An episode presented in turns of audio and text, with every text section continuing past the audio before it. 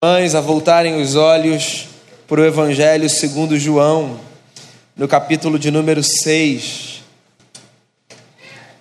A gente vai ler o texto, uma história bastante conhecida, Evangelho segundo João, capítulo 6.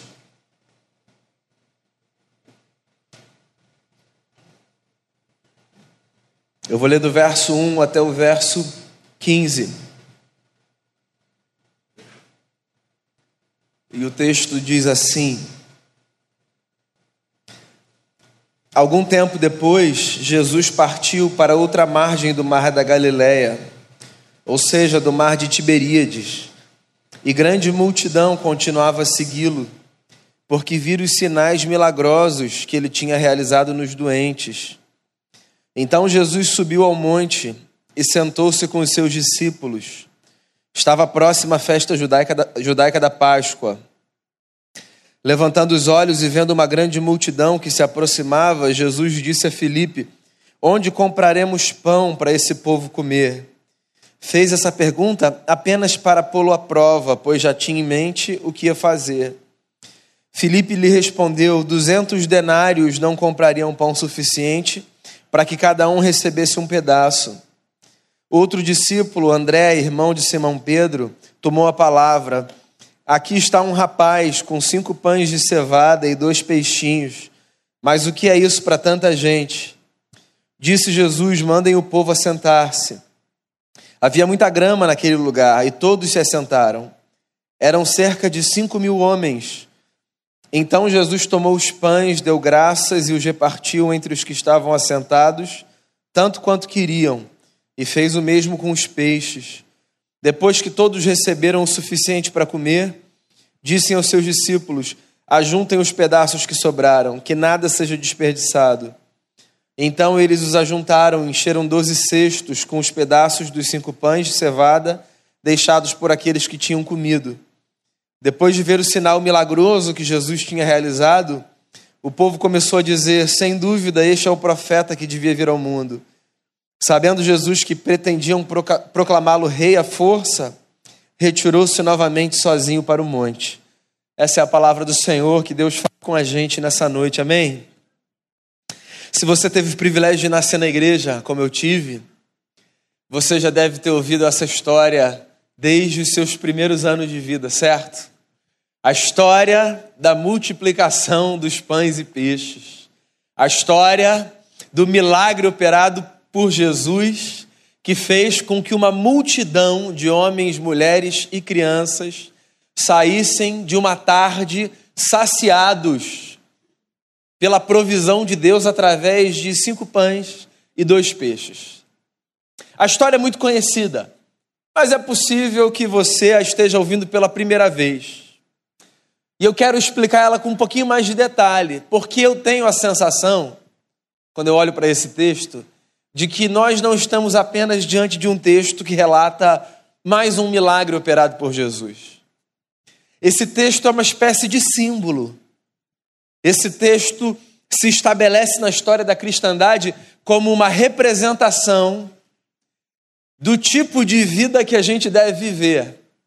Uma vida pautada pela gratidão e pela solidariedade. Eu acho que é disso que o texto fala. Quando você quer reparar nos evangelhos a força de um episódio, perceba quantos dos quatro contam essa história. Não que os textos que são contados por um ou dois sejam textos de menor importância, não me leve a mal. Mas quando um episódio narrado por quatro homens diferentes aparece em livros distintos que contam a história de Jesus, é porque de fato dentre as muitas coisas que Jesus fez, e João, no final do seu evangelho, diz que se todas as coisas que Jesus fez tivessem sido registradas, os livros não caberiam no mundo. É que das muitas coisas que Jesus fez, esse feito se destaca. E esse é um deles.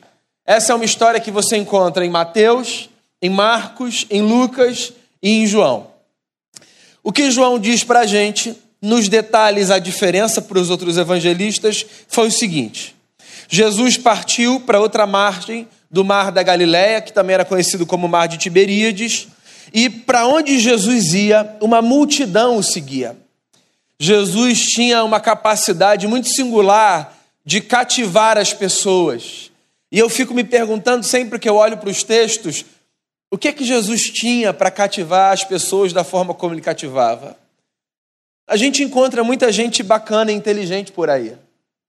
Gente com habilidade, gente com talento, gente com uma doçura capaz de impressionar.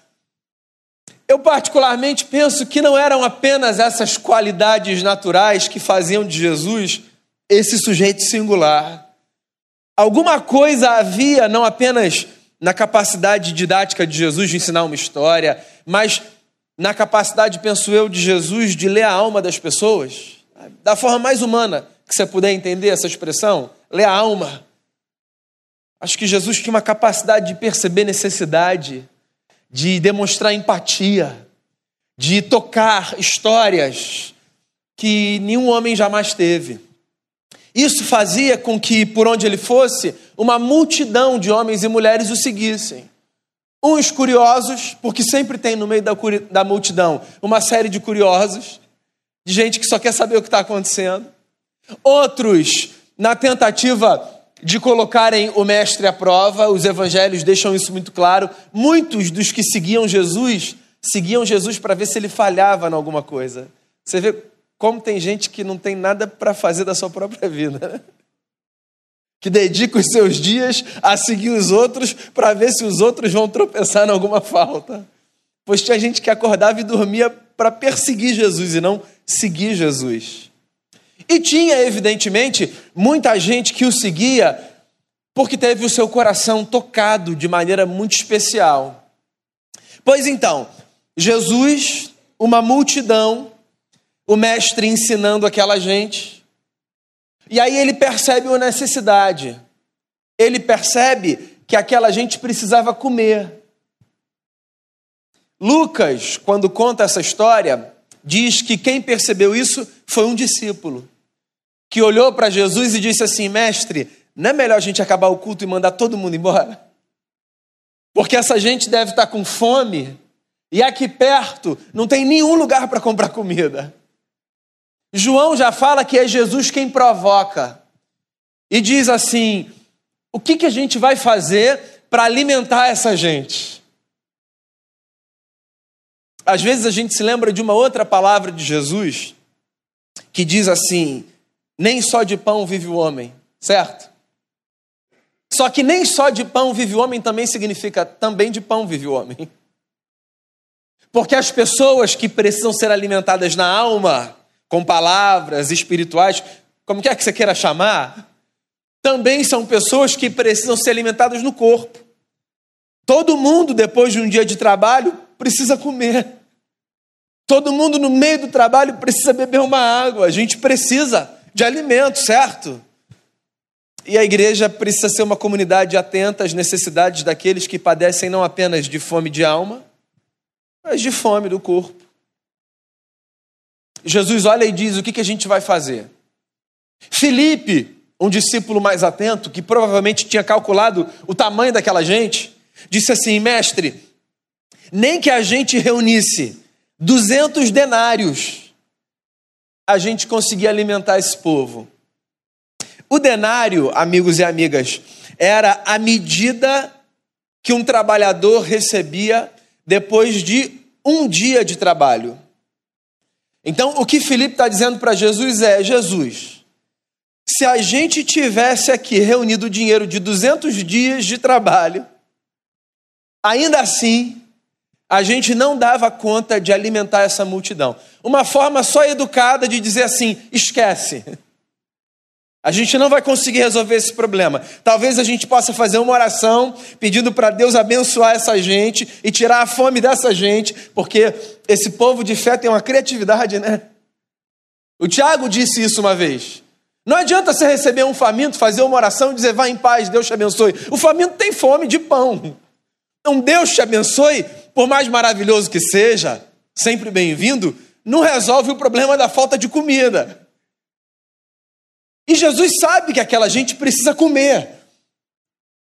A gente vive numa época, e nós especificamente num contexto, em que talvez a cristandade nos tenha uma cara muito sofisticada, certo? Nós somos pessoas privilegiadas. Mas Jesus, enquanto caminhou nessa terra, foi cercado de homens e mulheres que não tinham muito, não tinham recurso. É bem verdade que entre os seguidores de Jesus havia um ou outro que, com os seus recursos e com as suas posses, inclusive financiavam o seu ministério. Os evangelhos falam disso. Mas, no geral, Jesus era um camarada subversivo da periferia. Para a elite religiosa dos dias de Jesus, pegava mal seguir um cara como Jesus. Não era bacana. Para o povo que tinha nome, currículo, história e berço, em Jerusalém e cercanias, caminhar com Jesus não era algo que agregava algum valor à sua imagem. Quando Jesus olha para os discípulos e diz o que, que a gente vai fazer com essa multidão, a pergunta dele é legítima, porque, um, todo mundo precisa comer, e dois, sobretudo, se desse todo mundo, a gente está falando de parte do todo mundo que tem menos privilégio do que outra parte. Aí o Felipe diz assim: não vai dar. O André, irmão do Simão Pedro, entra na história e ele tenta salvar. E ele diz assim: eu encontrei um rapaz aqui, cinco pães e dois peixes. Eu fico imaginando esse rapaz que saiu de casa com a mochilinha de manhã, que fez o lanche dele. Tem sempre uma pessoa que é precavida, certo? O cara faz um lanche, guarda na mochila, fala assim: vou trabalhar muito hoje. Esse sanduíche aqui vai me salvar umas 5 horas da tarde. Só que esse camarada é o único numa multidão que fez o lanchinho de 5 da tarde. E aí ele pega ali, discreto, no meio da mensagem, pensando que o pastor não vai ver, abre ali para comer. E aí o André fala assim: tem um camarada aqui com cheiro de peixe. Cinco pães e dois peixes. É o que eles encontram. E eles levam para Jesus. O que eu confesso não saber se é uma provocação ou um ato de fé. Porque pensa comigo. Jesus faz uma pergunta meio absurda. A gente precisa alimentar uma multidão. O texto mais para frente vai falar. Quantos homens foram contados? Cinco mil homens. Você sabe que os censos, sobretudo os censos informais, não os mais rigorosos, os do império, quando eram feitos naquele tempo e naquele lugar, os censos contavam os homens, desconsideravam as mulheres e as crianças. O que significa, segundo os estudiosos, que havia provavelmente cerca de 12 mil pessoas ali naquela multidão. Então, quando Jesus faz uma pergunta para os seus amigos, no meio de 12 mil pessoas, é possível que os seus amigos interpretem a pergunta como uma pergunta legítima e séria ou como uma brincadeira, certo? O que me faz pensar que talvez André tenha dado um passo de fé dizendo achamos isso aqui, ou que talvez tenha sido tão irônico quanto ele pudesse ter imaginado que a pergunta de Jesus foi e dito: tá aí, vamos alimentar a multidão. Isso é só especulação. E na verdade isso é o menos importante. Porque bonito é o que acontece a seguir. Jesus olha para os cinco pães Jesus olha para os dois peixes, Jesus olha para cima e ele diz: Pai, eu te dou graças por esse alimento. E ele reúne aquela gente em pequenos grupos e ele começa a partir o pão e a partir o peixe e ele distribui comida para aquela gente. E eles podem comer à vontade. E todo mundo come e sobra comida. E sobram doze cestos cheios. O que mais do que uma contagem exata é um símbolo. Na tradição de Jesus, o número 12 representa a completude, a totalidade, as doze tribos.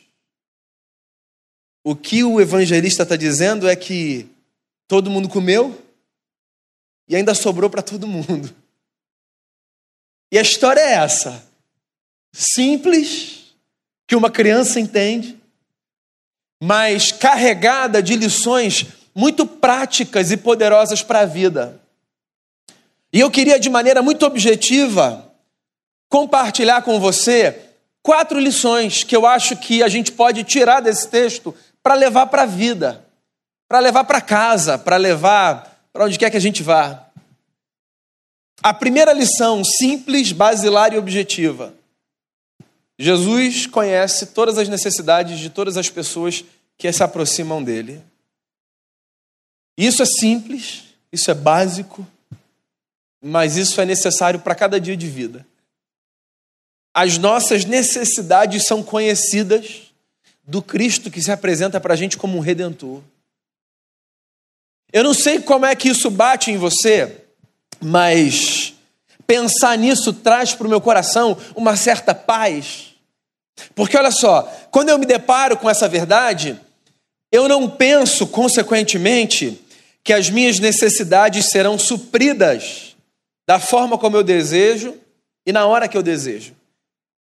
Mas me dá uma certa tranquilidade saber que Deus, mesmo quando não fala absolutamente nada, quando não dá sinais de si, ou quando pelo menos eu não consigo percebê-los, ainda assim Ele conhece tudo aquilo que eu preciso. E esse negócio pode ser muito subjetivo e impalpável, mas nós também somos, perdão, sustentados na nossa caminhada por essas verdades subjetivas e impalpáveis. O que, que você precisa? Quais são as suas necessidades? Veja bem, eu não estou perguntando quais são os seus desejos, que também é uma pergunta legítima. Mas as suas necessidades, quais são? É possível que às vezes você se aproxime das suas necessidades pensando: se Deus ao menos soubesse, se Deus ao menos visse, se Deus ao menos contemplasse, Ele faria alguma coisa. Pois então, amigo e amiga, eu acho que esse texto pode trazer certa paz ao seu coração. Porque quando Jesus olha para uma multidão, por mais que seja uma constatação muito óbvia, diga-se de passagem, pessoas precisam de comida, ele percebe que elas precisam.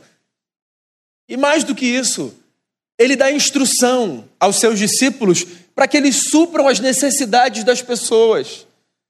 Porque eu, pelo menos, penso a igreja, e talvez isso seja uma grande utopia, mas eu penso a igreja como essa comunidade que segue a Jesus e serve a Jesus, percebendo as necessidades das pessoas e sendo mão, pé, boca e olho de Jesus na vida das pessoas para que as suas necessidades sejam supridas. Você entende isso? Jesus suprir as suas necessidades não significa necessariamente um anjo aparecer do céu com uma sacolinha dizendo: Foi isso que você pediu, né? Ter as suas necessidades supridas da parte de Jesus talvez signifique ver na sua história pessoas aparecendo como mensageiros de Deus, ainda que não usem um vocabulário religioso. Pessoas, nos momentos certos, nos lugares certos. Quem nunca teve uma experiência do tipo: como é que Fulano sabia que eu estava. E aí você continua. E eu não estou falando apenas do suprimento de uma necessidade material. Eu estou falando, por exemplo, de coisas como eu precisava dessa palavra, eu precisava desse abraço, eu precisava ouvir essa música. Eu precisava eu precisava encontrar esse sorriso. Necessidades que são supridas. Pois Deus as conhece. Saiba disso. Eu acho que fará bem a sua semana. Outra lição que eu acho que a gente tira desse texto, no meio das multidões, sempre existe alguém com quem Deus possa contar. Talvez você se pergunte aí no seu lugar: mas do que, que você está falando quando você diz que sempre existe alguém com quem Deus possa contar? Porque Deus precisa contar com. Eu acho que você não entendeu a dinâmica da ação de Deus no mundo. Não é que Deus precise. Deus não precisa de absolutamente nada. Deus, por definição teológica, filosófica ou de qualquer outra natureza, é aquele que não tem necessidade de nada. Acontece que o Deus que não tem necessidade de nada convida homens e mulheres para participarem dos seus projetos. Você nunca se perguntou por que, que Deus pediu para o Noé fazer uma arca? Imagina uma arca caindo do céu. Ia ser muito mais bacana, ia ter aquela piscina de onda, ia ter tudo que qualquer cruzeiro de 2020, não é? Pensa lá atrás, uma arca feita por Deus, do céu, pá. Seria muito mais bacana do que a do Noé? A do Noé é bacana, não falando mal da arca do Noé, você está me entendendo? Salvou a humanidade. Mas se Deus fizesse, era outro negócio. Aí Deus olha para um camarada e diz assim: ó, faça um tabernáculo. E se Deus fizesse? Imagina como seria. E aí você vai olhando para a história, nas escrituras, e você vê Deus chamando pessoas para fazerem coisas. E o que, que é isso? Não é um Deus que tem necessidade. É um Deus que tem prazer em contar com a gente. É só isso. Deus tem prazer em contar com a gente. E nós podemos ser, todos nós podemos ser, no meio de uma multidão de 12 mil ou numa multidão de três, nós podemos ser o tipo de gente com quem Deus conta para que as pessoas tenham as suas necessidades supridas. A igreja pode ser, e eu ouso dizer, deve ser, na face da terra, a comunidade com a qual Deus conta para que as necessidades das pessoas sejam supridas. A igreja não é uma comunidade de espectadores do que Deus faz. A igreja é uma comunidade de colaboradores de Deus. A igreja é uma comunidade que olha para a história, vê os projetos de Deus e diz assim: eu quero participar desse negócio, eu quero somar, eu quero me engajar. Por que, que você vem à igreja? Por que, que você serve no ministério? Já que a igreja é simbolicamente esse primeiro lugar que a gente pensa ser o lugar da representação da ação de Deus no mundo, a igreja institucional, né? É muito maior do que isso, mas a gente parte daqui, né? Só para facilitar o discurso. Por que, que você vem? Por que, que você serve numa coisa simples ou numa coisa complexa? Por que, que você alimenta o faminto dentro das suas possibilidades? Por que, que você olha para algumas pessoas, para algumas famílias em necessidade e você diz assim: é, eu não estou podendo, mas eu acho que eu vou ajudar com esse pedacinho aqui? Por que, que você faz coisas desse tipo? Que são coisas divinas, essencialmente divinas. Porque talvez você não tenha teorizado sobre, mas a verdade é, você já descobriu que é um grande privilégio participar dos projetos de Deus no mundo. E é por isso que você se engaja, é por isso que você abraça, é por isso que você se envolve. Porque você, meu amigo, você, minha amiga, é o camarada que no meio da multidão está com cinco pães e dois peixes. E que diz assim: ah, vamos ver o que, que vai dar. Terceira lição que eu acho que você pode levar para sua casa. Talvez a lição mais preciosa, na minha opinião, que a gente aprende com esse texto. Deus só multiplica aquilo que a gente está disposto a dividir. A gente vive num mundo que é pautado pela ambição e pela ganância, numa força e numa proporção que às vezes me fazem perguntar: quem é que está fazendo essa máquina girar? Certo? A avareza dá o tom de muitas relações. Há pessoas que vivem a partir da lógica do fulano, sobre o qual Jesus fala, contando uma história, dizendo: era um camarada que era muito rico, ele não sabia o que ia fazer com os seus bens, e aí ele pensou assim: eu vou destruir os meus celeiros, eu vou construir celeiros maiores só para eu guardar os meus bens. Ele tinha muito, ele nem cogitava abençoar, dividir, partilhar. Ele só queria pensar em multiplicar. E ele não entendeu o que muita gente não entende. Que na matemática do reino dos céus se multiplica aquilo que a gente está disposto a dividir. E você pode nem ter percebido ainda isso dentro de um discurso religioso. Mas é possível que você já tenha olhado para pessoas e dito, pelo menos para si mesmo, acerca delas: Fulano, é por isso que Deus não abençoa, não abre a mão nem para dar tchau. Deus não vai abençoar, não. Gente, assim Deus não abençoa, não. Eu ouço isso. Eu ouço isso de gente que nem dentro da minha perspectiva e da minha ótica vive com Deus, entende? O camarada não tem nenhum compromisso de fé. Uma vez um camarada disse assim para mim: Eu não sei, você que sabe esses negócios de igreja, mas Fulano, Deus não abençoa, não. Esse cara que não olha para ninguém.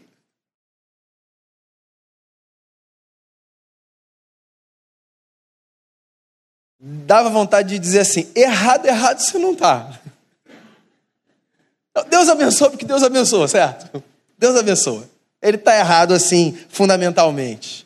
Deus faz o sol brilhar sobre os justos e injustos. Antes que você me corrija aqui no e-mail, no WhatsApp ou em qualquer coisa assim, calma, minha teologia está ali, calma. Deus abençoa todo mundo. Mas é verdade que existem também algumas bênçãos na vida que eu chamaria de bênçãos condicionais. Há coisas que eu experimento debaixo de condições. Eu me lembro da oração que está lá no livro das crônicas. Fala de Deus. Se o meu povo Lembra disso? Que se chama pelo meu nome, se humilhar e orar e me buscar e se converter dos seus maus caminhos. Então eu ouvirei dos céus, perdoarei os seus pecados e sararei a sua terra. É lindo o discurso, mas presta atenção, que fala interessante. Se então, se então, a mesma Bíblia que diz assim: Deus faz o sol brilhar sobre justos e injustos, e a chuva regar a terra em todos os lugares, também fala que existem experiências que estão sujeitas ao sim, então. Não é porque Deus diz assim, não, você não. É porque existem coisas que a gente só experimenta quando a gente partilha. Hoje é dia de ceia, meu amigo. Está entendendo o que eu estou falando? Jesus parte o pão. Jesus divide. Jesus convida. E ou a gente entende essa lógica do mistério, da multiplicação que vem como resultado do nosso desejo de abençoar e de partilhar, ou a gente vai viver no esquife do nosso egoísmo, comendo migalha nessa experiência com Deus. Migalha. Por que comendo migalha? Porque bênção não se mede? Tá. Mas se bênção se mede, eu acho que as maiores estão na descoberta de que, como disse o autor do Novo Testamento, mais bem-aventurado é dar do que receber. A última lição que eu queria partilhar com você a partir desse texto, uma lembrança para o seu coração ser amaciado para essa semana. Esse texto me ensina que um povo que confia no cuidado de Deus mantém o coração grato, mesmo diante dos sinais mais. Pensa comigo antes de eu completar a frase. Cinco pães e dois peixes, doze mil pessoas. Jesus pega e ele diz: Obrigado, Senhor. Simples assim. Qual é o mínimo pelo qual você agradece? Qual é o mínimo pelo qual você agradece? O mínimo para o qual você olha e diz assim: tá, obrigado, Senhor. Porque cinco pães e dois peixes representam o que para 12 mil pessoas? Nada. Mas Jesus dá graças, porque Ele está ensinando um princípio. E o princípio é: o que quer que a gente perceba como uma dádiva dos céus, menor que seja, por isso a gente agradece. A gente não agradece apenas pelas grandes coisas. A gente agradece, inclusive, por aquilo que a gente considera ser o improvável do improvável, do improvável, do improvável. Não espere acumular para agradecer. Foi isso aqui que você recebeu? E você entendeu que veio da parte de Deus? Agradeça. O pão de hoje, agradeça. A sua saúde hoje, agradeça. Seu marido, sua esposa, seus filhos, seus amigos, hoje agradeça. Seu trabalho hoje agradeça. A roupa que você tem para vestir hoje agradeça. O abraço que você deu hoje, agradeça. Agradeça. Agradeça pelo grande também, é evidente. Mas agradecer pelo grande. Até quem não entende de Deus fala, obrigado, Senhor. Onde quer que o Senhor esteja. O negócio é a gente olhar para um pão partido e dizer: Obrigado, Pai, porque no meio de toda essa gente, nós encontramos cinco pães e dois peixes. O que Deus vai fazer com cinco pães e com dois peixes? Isso aí é departamento de Deus. A gente só pega o que a gente tem, a gente fala: Jesus aqui está diante de ti, administre da forma como o Senhor desejar. E por isso, ó Pai, muito obrigado. A minha oração, irmãos e irmãs, é para que nessa semana que se inicia hoje, o nosso coração seja invadido pela gratidão e pela solidariedade. Que a gente perceba a mão de Deus nos detalhes e que por cada coisa a gente diga obrigado, Senhor. E que a gente não duvide da capacidade de Deus de multiplicar, não para financiar a nossa ambição e a nossa ganância, mas para suprir as necessidades de terceiros, que a gente veja Deus multiplicar o pouco que a gente apresenta a Jesus, dizendo: está aí, diante de ti. No fundo, só para fechar, eu falei que eu não sabia se era uma brincadeira ou não, mas eu acho que o André confiava em Jesus. Porque, meus amigos e amigas, quem caminha com Jesus não necessariamente entende muito de teologia, tem muito versículo bíblico decorado. Isso não é pré-requisito. Se você souber, maravilha. Mas quem caminha com Jesus há muito tempo ou há pouco tempo, já entendeu um negócio. Vale a pena confiar em Jesus e ver o que ele vai fazer. Então, confie em Jesus e veja o que ele vai fazer. Vamos orar? Colocar o nosso coração diante dele. Quero chamar os presbíteros dessa casa, meus irmãos pastores, os diáconos e diaconisas que nos auxiliarão. Quero convidar você, amigo e amiga, à mesa do Senhor.